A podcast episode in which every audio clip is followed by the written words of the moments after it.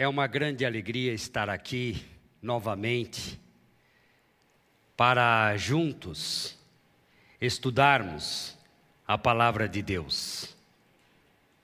É bom vê-los aqui presencialmente.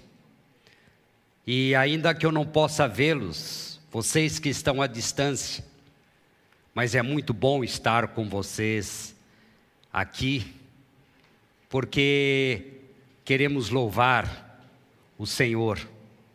Mas mais do que tudo, a minha oração para vocês que nos visitam, para você que está em casa e está nos visitando, é que o Senhor, o Senhor mesmo, fale ao mais profundo do nosso coração e traga a transformação de vida de que cada um de nós necessita.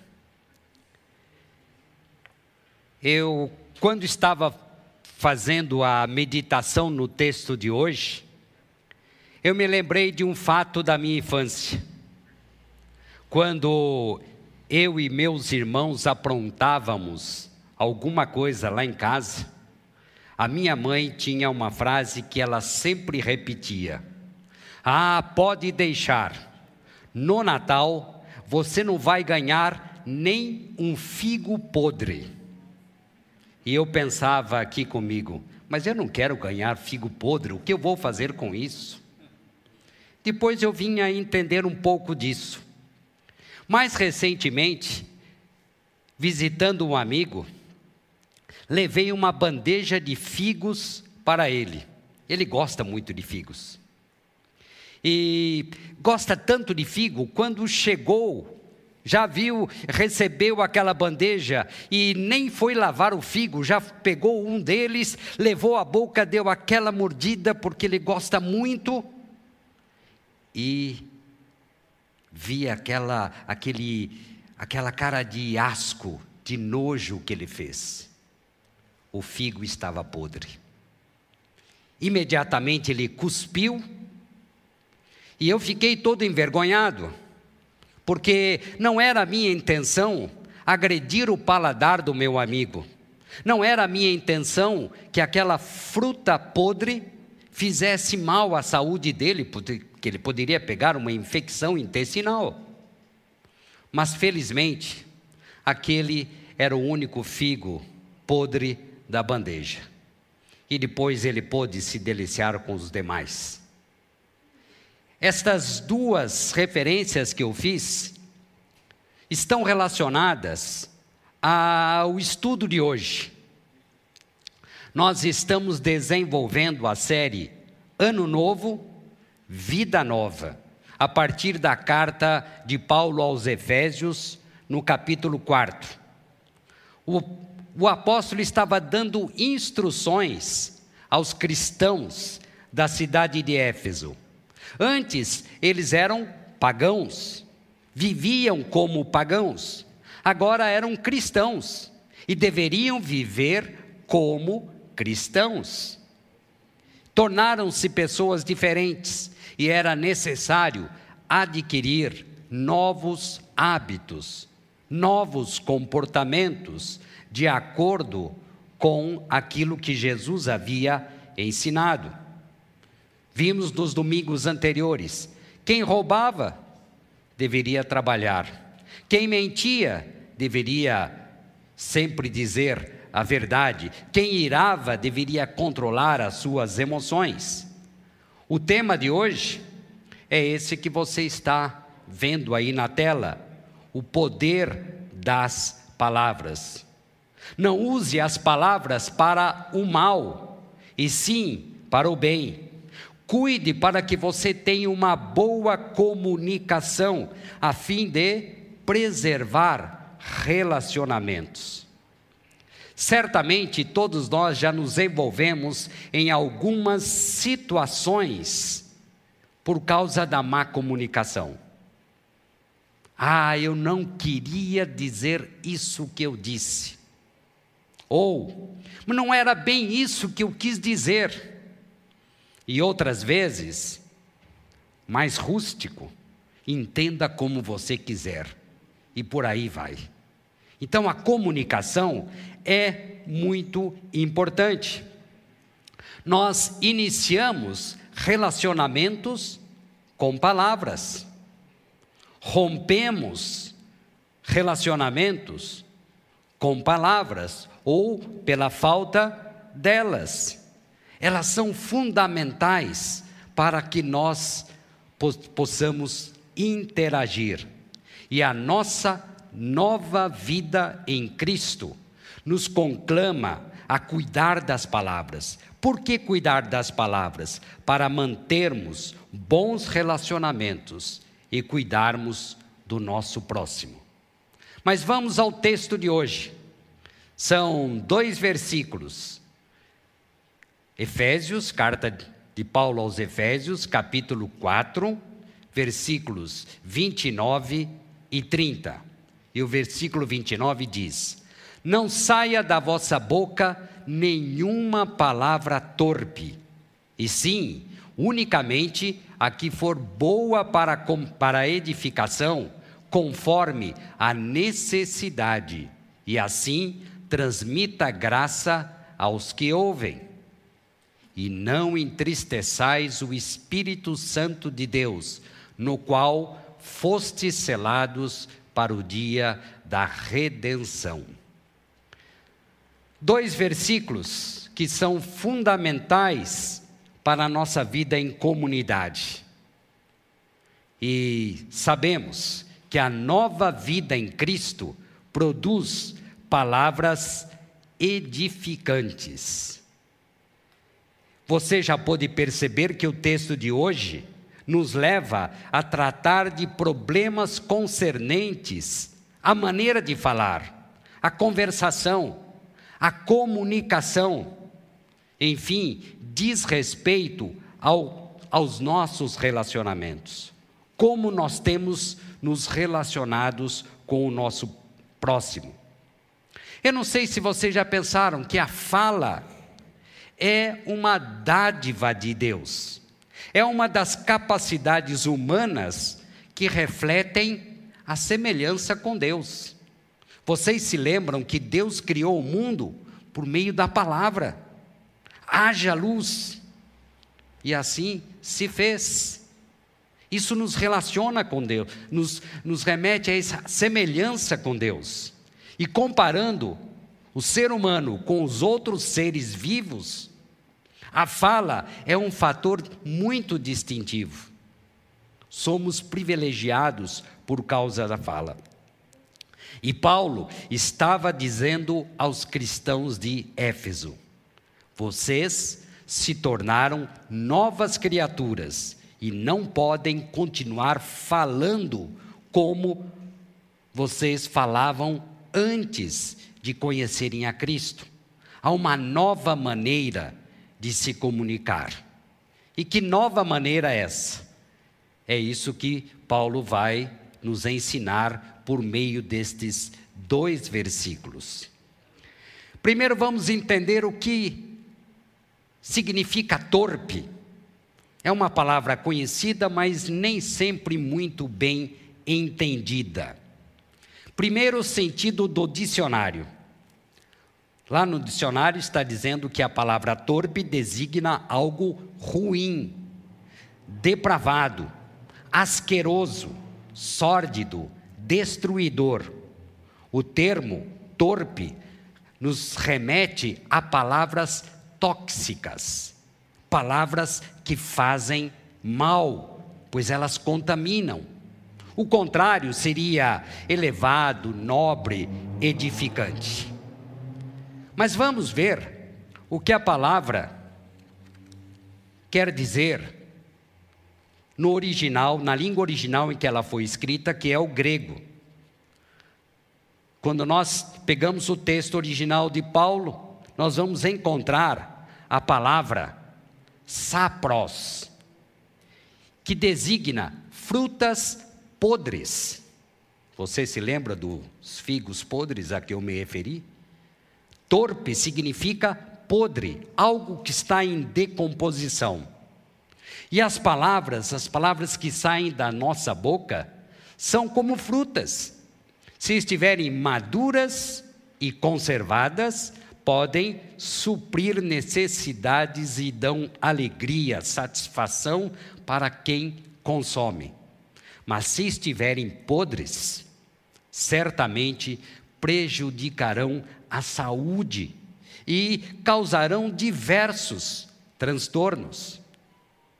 Mas a reação daquele meu amigo quando comeu aquele figo podre foi uma reação de nojo, de asco. O seu paladar foi agredido, e se ele não tivesse jogado aquela parte que ele ingeriu fora, poderia fazer mal. E assim são as nossas palavras. As palavras torpes estão em decomposição, cheiram mal, fazem mal às pessoas que ouvem, fazem mal à vida emocional, relacional e espiritual do outro que a recebe. Mas de onde vêm essas palavras torpes? Onde elas nascem? É bom sabermos de onde elas vêm a origem das palavras torpes estão aqui no nosso coração. As palavras são expressão daquilo que está no nosso coração, e seu potencial é muito grande para o bem, edificando, e para o mal, prejudicando. Como está lá em Provérbios 18, 21. A morte e a vida estão no poder da língua. Jesus disse duas frases que muita gente conhece. A boca fala do que o coração está cheio. A nossa boca fala daquilo que o nosso coração está cheio. Então, as palavras nada mais são do que expressão dos nossos sentimentos e emoções. E ele disse também: o que sai da boca procede do coração.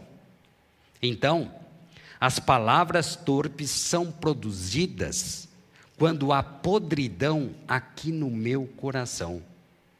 Então é aqui que elas são geradas. São geradas. Aquilo que falamos é o que de fato sentimos. Se o coração estiver podre, em decomposição, só podem sair palavras torpes. Mas se o coração estiver saudável, bem conservado, só podem sair palavras edificantes. Também é importante que nós nos lembremos que, assim como aconteceu nas outras recomendações dos domingos anteriores, o apóstolo Paulo usa aquele, um, uma estrutura de, argum, de argumentação que é tríplice. Primeiro, uma afirmação negativa, depois, uma afirmação positiva e depois a justificativa, ou a razão, ou o porquê. Neste caso aqui, a afirmação negativa é: não usem palavras torpes, não saia da sua boca palavras torpes. Afirmação positiva: usem palavras edificantes. E qual é a razão disso? Por que nós devemos usar palavras edificantes e não torpes? Para conceder graça àqueles que nos ouvem. E nós vamos ver cada uma dessas três partes. Começando então com a velha vida sem Cristo, que nos leva a produção de palavras torpes. E quais são as características dessas palavras torpes? Primeiro, o vocabulário ou linguajar. As palavras torpes estão relacionadas a esse linguajar indecente, às vezes obsceno, corrupto, sujo, palavrões, palavras de baixo calão, palavras que agridem, que humilham, e pode não ser que a, a pessoa pode não dizer um palavrão sequer e mesmo assim agredir, humilhar, desqualificar o outro. No meu tempo de criança, quando a pessoa dizia muito palavrão, dizíamos que ela tinha boca suja. E é mais ou menos isso. Essa é a característica da palavra torpe. Observem hoje as redes sociais. Se você tem olhado e ou transitado pelas redes sociais, infelizmente, vocês certificarão que há um número crescente de pessoas que diz, se dizem cristãs e que eu acho que às vezes são cristãs, mas que estão usando palavras torpes, porque parece que está na moda. Cuidado com aquilo que está na moda. Mas a maneira de falar, as palavras torpes revelam o nosso estado emocional, revelam o desequilíbrio emocional e a falta de sensatez no falar. Quando nós iramos, certamente perdemos o equilíbrio, a sensatez.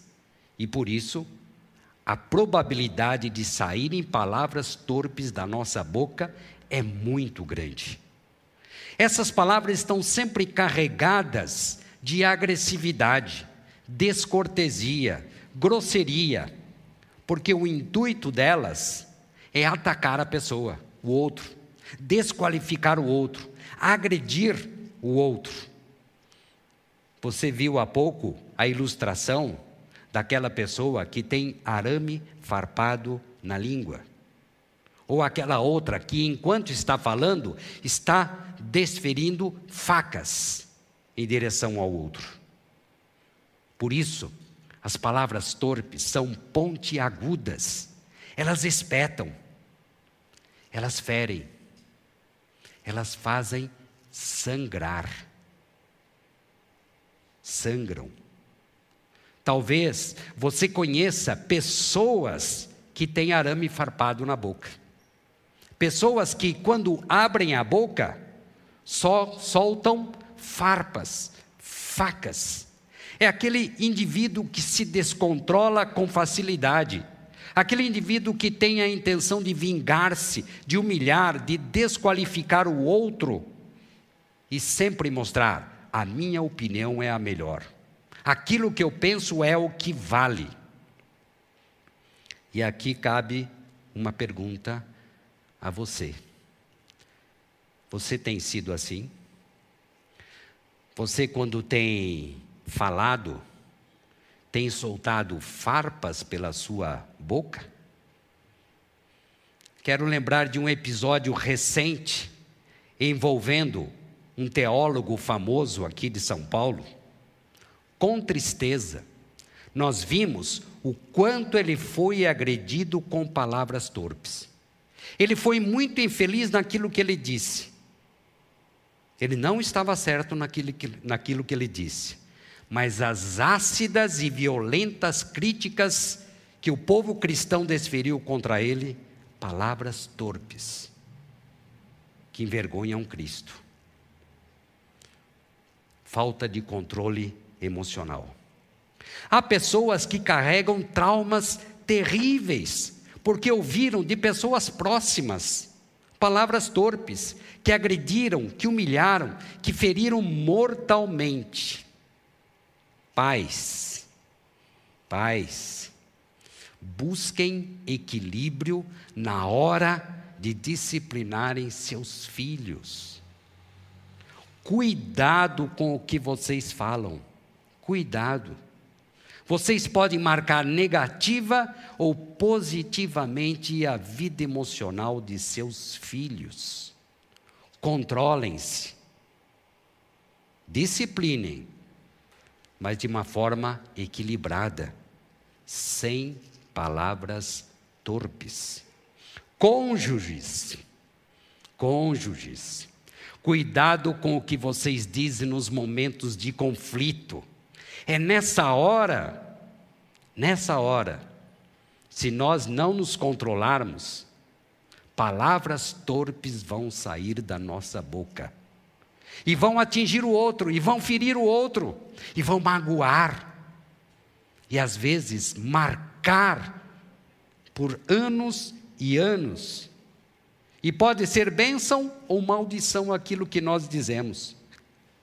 Aquilo que nós dizemos na hora do conflito pode fortalecer ou romper completamente o relacionamento. Da mesma forma, irmãos contra irmãos, chefes, patrões, tenham sensatez na hora da repreensão. Cuidado, ele é subalterno, não aproveite do seu status de chefe. Tenha equilíbrio. Não saia da sua boca palavras torpes, porque elas são a expressão do ego, do nosso ego. A vida do não cristão é egoísta, é egocêntrica. E o seu falar e o seu comportamento reflete isso que vai pelo coração. Reflete o orgulho, reflete a vaidade que domina o coração humano. Por isso as pessoas, para essas pessoas, a verdade é absoluta. É só aquilo que ela pensa que está certo, o que o outro pensa. Ela não sabe trabalhar com a diferença.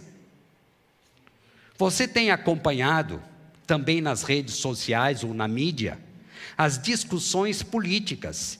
E você sabe do que eu estou falando. Pessoas que se envolvem em discussões acaloradas para a defesa de uma ideologia política ou de determinados políticos. Tais contendas levam à perda da sensatez, do equilíbrio o levam para longe de Cristo. Porque agressões verbais, quebra de relacionamentos.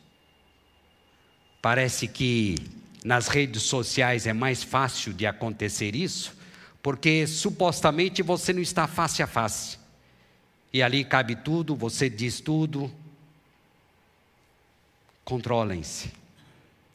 Outras vezes, para alguns, essa expressão do ego se manifesta de forma diferente. É uma oportunidade para exibição pessoal, motivada pelo desejo de ser o centro das atenções, de ser admirado.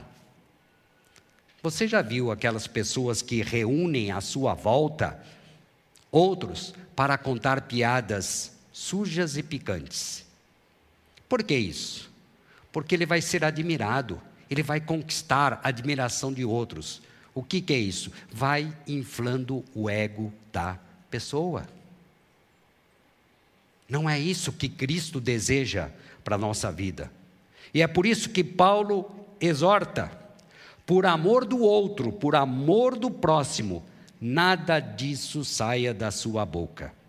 Se chegar à sua mente e começar a tomar forma, pare não deixe que isso se transforme em palavras. Você estará trilhando caminhos de trevas, entrando em águas turvas, turbulentas, que só vão levá-lo ao sofrimento, a perdas, às vezes irreparáveis. O poder das palavras torpes é destruidor. Por isso, Paulo diz: não saia da sua boca, não saiam da sua boca palavras torpes. Mas vamos ver o lado positivo. Como é que é essa nossa nova vida em Cristo? Aqui nós somos chamados a fazer como nós devemos nos comunicar, como nós devemos nos comportar no relacionamento com o outro. O que vem a ser essas palavras edificantes? O vocabulário, diferente das palavras torpes, as palavras edificantes, elas se caracterizam pelo vocabulário que reflete gentileza, cortesia, polidez, amor, consideração para com o próximo. São palavras que, mesmo em situação de conflito, não estou tirando o conflito, o conflito existe. Mas são palavras que, mesmo em situações de conflito, buscam promover a edificação do outro. Não significa concordar com tudo. Não significa fazer paz a qualquer preço. Não. Mas significa argumentar, exortar, corrigir o outro em amor, sabendo que ele é criatura de Deus como você. Era assim que Jesus fazia. E a maneira de falar? As palavras que edificam refletem o autocontrole, o equilíbrio, a sensatez que começa aqui no meu coração. Então, é aqui que eu tenho que refrear, é aqui que eu tenho que tomar o grande cuidado, porque quando chega aqui e aqui, perde o controle. A partir do momento que eu começo a treinar as minhas emoções, eu consigo também controlar a maneira de falar. E assim vai, sem agressividade, mas com gentileza e firmeza.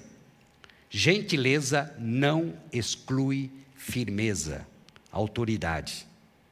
O autocontrole passa a ser tal nas minhas conversas que passo a ponderar o que o meu interlocutor precisa ouvir. Eu não vou dizendo qualquer coisa. às vezes até aqueles, bom, ele conhece a, a Bíblia, acha que o outro precisa da Bíblia e ele vai dizendo qualquer coisa. Não é assim. Se você olhar de novo aí para o versículo 29, volte ao versículo 29. Quando Paulo diz, conforme a necessidade, não é ao léu, sem critério. Significa que eu não saio a falar sem foco e sem critério. Há pessoas, como eu já disse, que usam a Bíblia inapropriadamente. Então eu devo primeiro refletir sobre o que as pessoas com as quais eu converso, o que elas de fato precisam. O que deve ser apropriado a elas? Eu busco sabedoria e discernimento no falar. Porque, ao contrário das palavras torpes, que o foco está no ego, aqui o foco está no meu próximo, no outro com quem eu converso. A nova vida em Cristo, na nova vida em Cristo, as minhas conversas não estão mais focadas no meu orgulho e na minha vaidade. Não se trata de exibição pessoal. Eu não quero mais ser reconhecido como gentil, cortês ou bonzinho. Não é isso. Eu vou ser gentil, eu vou ser é, cortês com o outro, não porque eu quero ser reconhecido como tal. Não é isso. Porque o meu foco é o próximo. As minhas palavras demonstram interesse, consideração, amor pelo meu próximo. Então eu sou gentil não para ser reconhecido, mas por amor ao meu próximo. Eu sei que isso não é fácil. Nós precisamos treinar, mas nós precisamos saber que isso é possível. Em Cristo é possível. Porque o cristianismo verdadeiro busca sufocar o ego que está latente no nosso coração e concentrarmos no nosso próximo, no outro. Quais são as necessidades do nosso próximo? O que ele ou ela precisa ouvir? Esse é o foco que deve governar as minhas palavras e as minhas conversas. E então, eu acabo evitando aquelas situações constrangedoras. A pessoa me procura porque ela precisa conversar comigo, mas eu passo a falar dos meus problemas e ela não dou oportunidade para ela falar, porque o meu eu é maior. Não, o outro passa a ser mais importante. O nosso modelo é Jesus Cristo. Ele sempre, sempre tinha uma palavra de encorajamento, de motivação, de edificação para as pessoas com quem ele se relacionava. E quero lembrar, e não faltava exortação, hein? Não faltava exortação e nem correção em amor. E assim deve ser conosco. E chegamos à terceira parte. Por que não usar palavras torpes, mas usar palavras edificantes? Para o bem do meu próximo. A, a, o foco das palavras edificantes é abençoar o meu próximo, proteger, amparar, cuidar, ter interesse na vida dele, dar atenção, promover crescimento. E aí a pessoa que conversa com você, ela vai dizer: foi muito boa a conversa com essa pessoa. Eu sinto-me muito melhor de ter ouvido essas palavras. Eu fui abençoado com essa conversa. Abençoar é proferir palavras de bênção, isto é, de encorajamento, de entusiasmo. Quem sabe até uma palavra de reprovação e exortação, mas palavras que façam as pessoas se lembrarem de que há reconciliação com Deus, que em Jesus Cristo eu posso me reconciliar com Deus. Conceder bênção é mostrar que, mesmo errado, é possível se arrepender, pedir perdão e reconciliar-se com Deus e com o meu próximo. Assim, na nova vida em Cristo, as nossas palavras, que antes eram expressões do nosso egoísmo e vaidade, ferindo e denegrindo o nosso próximo, agora, em Cristo, em Cristo, tornam-se instrumentos que constroem, que fazem o nosso próximo crescer em graça. Esse é o nosso foco. O Renato Cobra, quando abordou o tema da mentira, nos chamou a uma tomada de posição. Hoje, nós somos chamados a tomarmos uma firme decisão de controlar o nosso ego e não deixar que da nossa boca saiam palavras torpes. É possível, mas precisamos tomar a firme decisão. Eu quero. Senhor, me ajuda. Sozinho eu não consigo e não consegue mesmo. Mas tome a decisão. Mas não terminou no versículo 29, tudo isso no único versículo. Agora o versículo 30. Há uma série, uma séria advertência. E não entristeçais o Espírito de Deus, no qual fostes selados para o dia da redenção. Algumas questões desse versículo. Primeiro, é que o Espírito Santo é uma pessoa não é algo vago e etéreo. Não se trata de uma influência ou de um poder. Eu não posso entristecer uma influência. Eu não posso entristecer um poder. Eu só posso entristecer uma pessoa. E o Espírito Santo, como nós sabemos, é uma das pessoas da Trindade. O nosso corpo é templo do Espírito Santo de Deus. Vocês já pensaram que magnífico? O próprio Deus habita em nós. O próprio Deus habita em nós. E não nas paredes deste edifício que nós chamamos de igreja. Por isso que nós dizemos: igreja somos nós, porque Ele está aqui em nós, Ele habita em nós.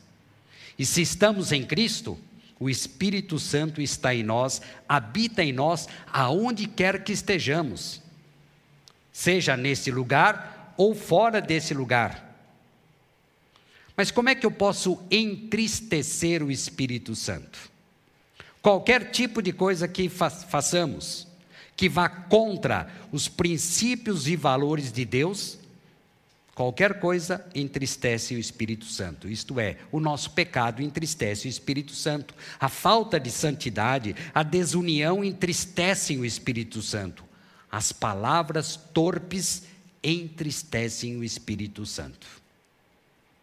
E outro aspecto que aparece aí essa questão do selo, que o Espírito Santo é o selo em cada um de nós. É o que? É o carimbo, a chancela, é a autenticação na nossa vida. O selo indicava posse, indicava autoridade. E a presença do Espírito Santo em nós é a garantia, a chancela, autenticação da salvação que há em Cristo. Um selo é um selo e pronto. Nenhum homem, nenhum homem pode romper o selo de Deus. Ninguém, nem o diabo. Ninguém rompe esse selo. Se você está em Cristo, você tem o selo do Espírito Santo. E nós somos selados no início da nossa vida cristã, naquele momento em que nós cremos. Mas Paulo fala também do dia da redenção. Esse dia da redenção nos remete ao fim dos tempos, nos remete ao futuro, quando o nosso corpo também será redimido. Selagem e redenção referem-se respectivamente ao início e ao fim desse processo de salvação e santificação. Quando Paulo está dizendo, não entristeça o Espírito Santo de Deus, porque presen na presença dele nós só temos a ganhar. É ele quem coloca aqui na minha consciência, acusa, você acabou de dizer algumas palavras torpes. Você agiu mal. É Ele quem faz isso. Ele nos dá as orientações. Quando nós cantamos hinos, louvores, nos enchemos do Espírito.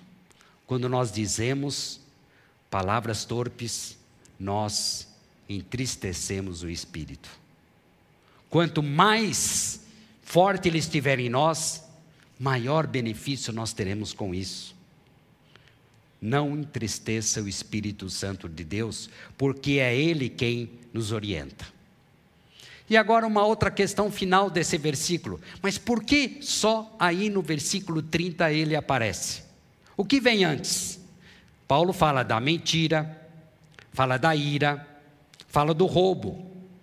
Será que mentir e ficar irado e roubar não entristece o Espírito Santo? Claro que entristece sim. Mas por que Paulo colocou justamente aqui? Eu entendo que no caso das palavras há um peso maior, porque por meio delas nós agredimos, ferimos as pessoas e quebramos relacionamentos. Se vocês lerem a carta aos Efésios por inteiro, vocês vão ver que antes Paulo fala a respeito da união do corpo de Cristo. As palavras torpes quebram essa união. E por isso tem um peso maior. Por isso que ele deixa para dizer justamente aqui, quando nós rompemos relacionamentos, tornamos impossível essa interação que nos leva ao aperfeiçoamento. Por isso que nós precisamos frequentar uma comunidade cristã, porque é no relacionamento que nós vamos nos aperfeiçoando. Temos que trabalhar com a, com a diferença. Somos diferentes e somos. Mas temos que trabalhar. Ser diferente não é compactuar com o pecado, com o erro, mas é saber como lidar com essas questões. E com o Espírito Santo, podemos fazer isso, porque ele nos inspira, porque ele nos fortalece. E a partir daí, nós vamos ter a união do corpo de Cristo. Por isso que precisamos preservar a união do corpo de Cristo, porque ele vai se fortalecendo. E para mim, eu confesso que foi difícil fazer essas reflexões, preparar este estudo, Porque eu me enxerguei em várias situações de palavras torpes, de reprovação. Eu não sei se enquanto eu falava, se você se lembrou de algum momento em que você também proferiu palavras torpes. Nesta semana, é, um dia à noite, eu tive que pedir perdão para Rosaura eu proferi palavras torpes. Somos chamados a isso. É o Espírito Santo que faz isso, por isso nós não podemos entristecê-lo. Ah, mas eu quero dar uma boa notícia a todos nós, não só para vocês, para mim também. A boa notícia: se confessarmos os nossos pecados, em especial as palavras torpes, Jesus Cristo é fiel e justo para nos perdoar e nos purificar de toda injustiça. Não se desespere, porque Jesus Cristo foi para a cruz do Calvário por causa das nossas palavras torpes. Então, hoje, quando nós vamos lembrar no momento da ceia, da celebração da ceia, o sacrifício de Jesus na cruz, saiba que a solução para você e para mim. Não se desanime, não se desespere, mas tome uma posição. Creia em Jesus, creia no sacrifício redentor da cruz para o perdão dos pecados, mas decida a usar palavras edificantes o tempo todo, até nas situações de conflito. O apóstolo Paulo, lá em Coríntios, na carta aos Coríntios, deu orientações acerca da celebração da ceia. E ali ele nos convoca a um autoexame. Eu quero dar um tempo para que você, em silêncio, seja vocês que estão aqui, ou seja você que está em casa, em silêncio, que você reflita, confesse, se arrependa, peça perdão a Deus pelas palavras torpes que você já proferiu. E se for necessário, procure as pessoas a quem você ofendeu e peça perdão. Mas não deixe de celebrar a ceia do Senhor. Ele morreu na cruz por causa dessas palavras torpes.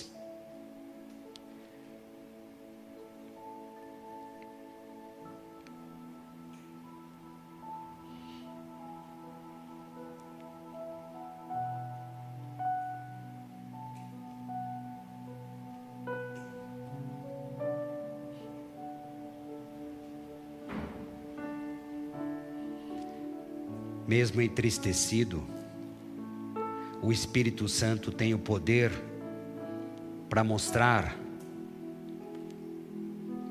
em que você tem entriste, o que, em que você o tem entristecido.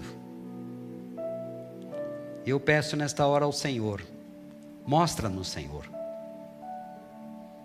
Mostra-nos as situações em que temos entristecido o Espírito Santo que está em nós, que é o selo da nossa salvação, da nossa redenção.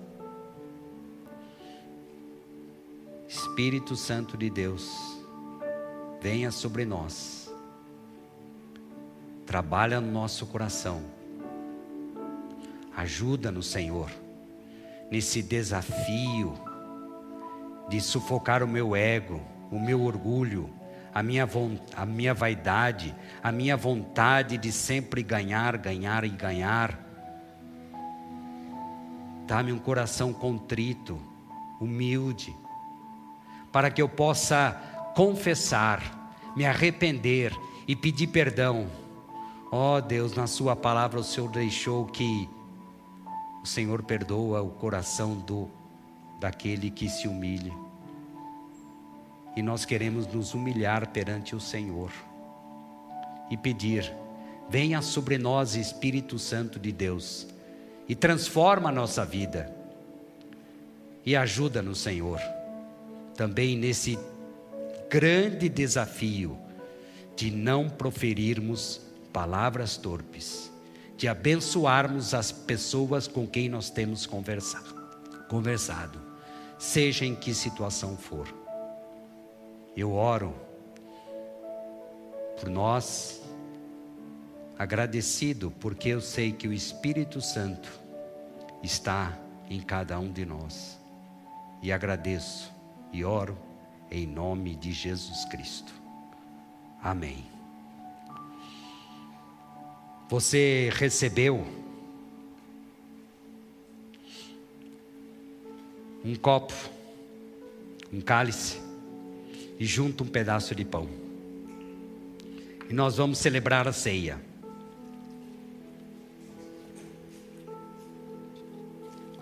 O que significa a celebração da ceia?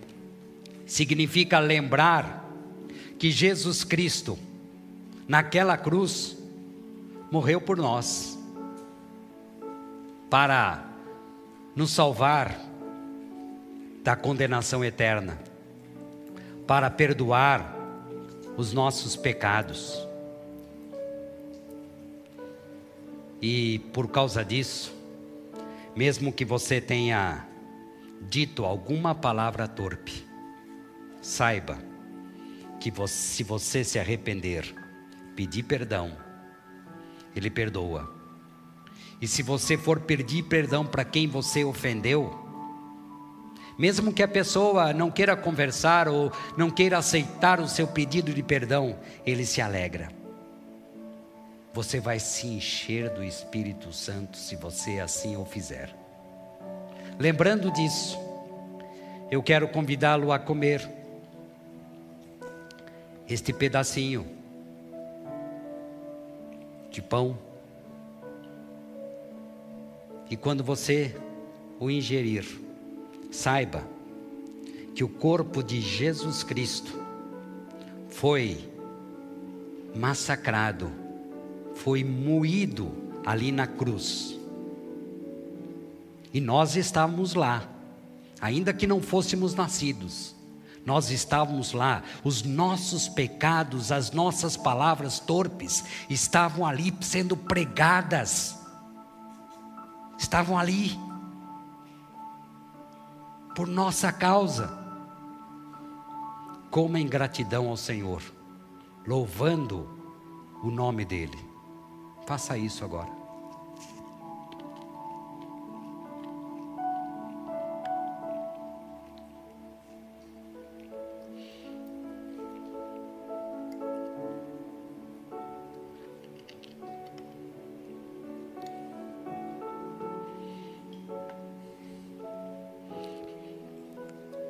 Este cálice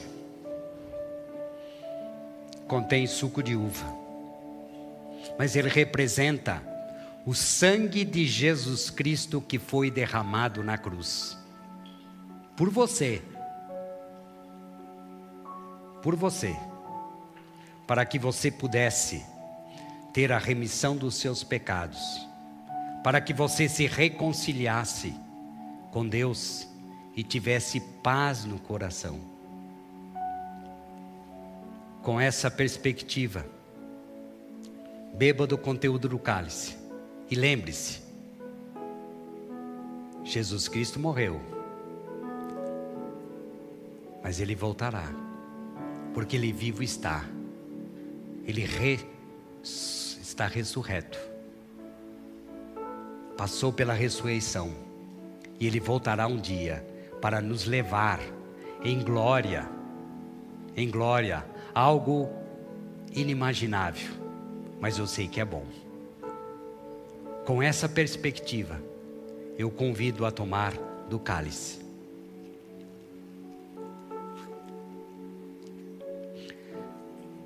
Deus, obrigado, Deus, obrigado porque um dia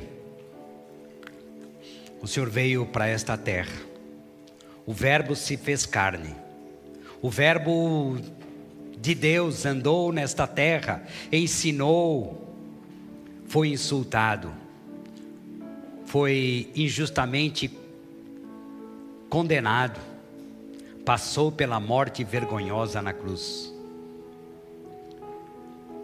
Porque ele decidiu assim fazer por amor de nós.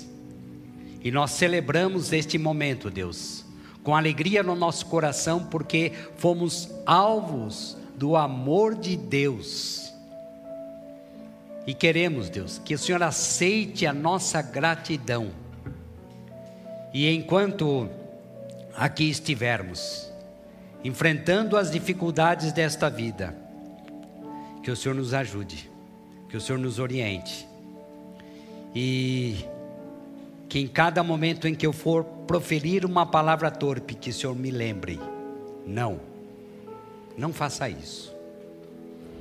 E se assim fizermos, mesmo assim, eu sei que o Senhor nos dá o arrependimento. Mas eu peço, Deus, ajuda-nos a vivermos esta nova vida em Cristo, a deixarmos a velha vida para trás e a vivermos uma nova vida com Cristo, com o Espírito Santo e com o Pai que está no céu e olha por nós. Obrigado, Senhor. Oramos em nome de Jesus. Que vocês tenham uma boa semana. Que você, na sua conversa, se lembre de ser edificante. Já no almoço que você vai ter a pouco, daqui a pouco mas que isso faça diferença na sua vida. Uma boa semana. Receba um grande abraço, um forte abraço, e que o Senhor o guarde, o conduza e o proteja de toda e qualquer forma do mal. Amém. Boa semana a todos.